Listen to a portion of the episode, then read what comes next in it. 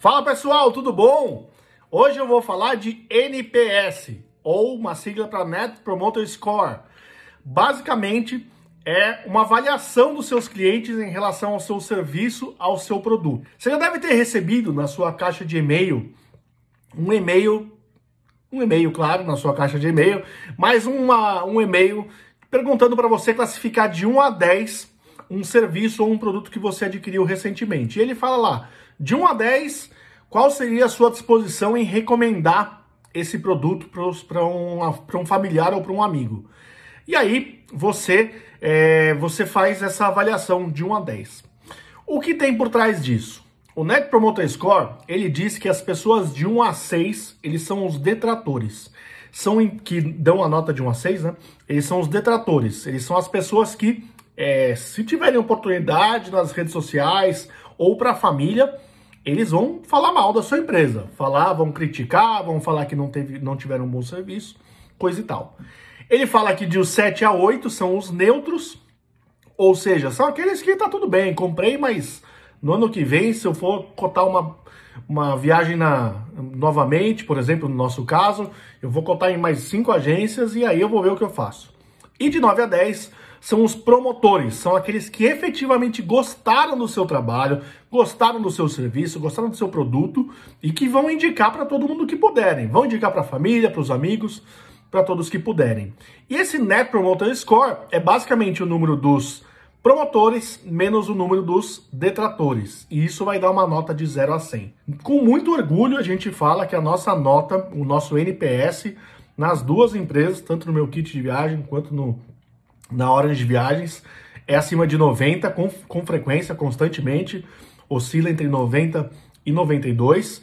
E, e o legal do, do, dessa pesquisa de NPS é que você consegue entender é, quais são os pontos que estão desagradando seus clientes e quais são os pontos que estão agradando. Então, em relação aos que estão desagradando, por exemplo, na hora de viagens, nós tivemos ao longo desses quatro anos cerca de já passou de 10 mil, está chegando a 11 mil clientes em, em quatro anos na Orange Viagens, na nossa agência. As pesquisas de NPS, elas me fazem entender, primeiro, quem não gostou de algo, será que eu não posso resolver isso? Será que eu não posso ter alguma medida para reverter essa sensação que a pessoa teve?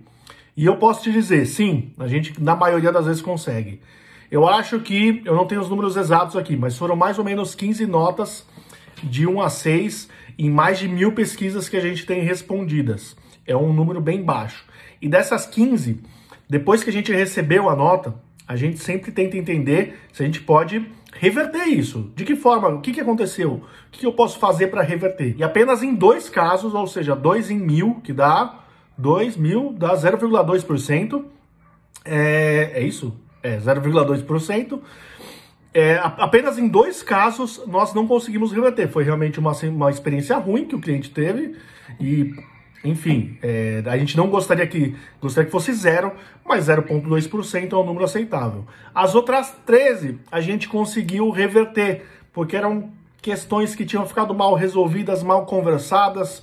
Por exemplo, cobrança em locadora nos Estados Unidos que tinha sido feita, a pessoa não tinha entendido, achou que era meio que culpa da agência, a gente foi lá, resolveu.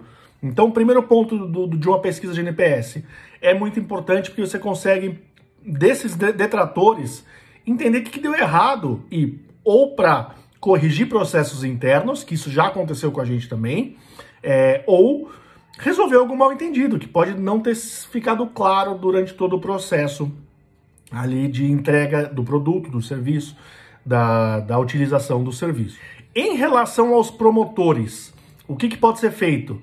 Os promotores são aqueles caras que amam a nossa empresa, são aquelas pessoas que vão falar para outras pessoas que gostaram.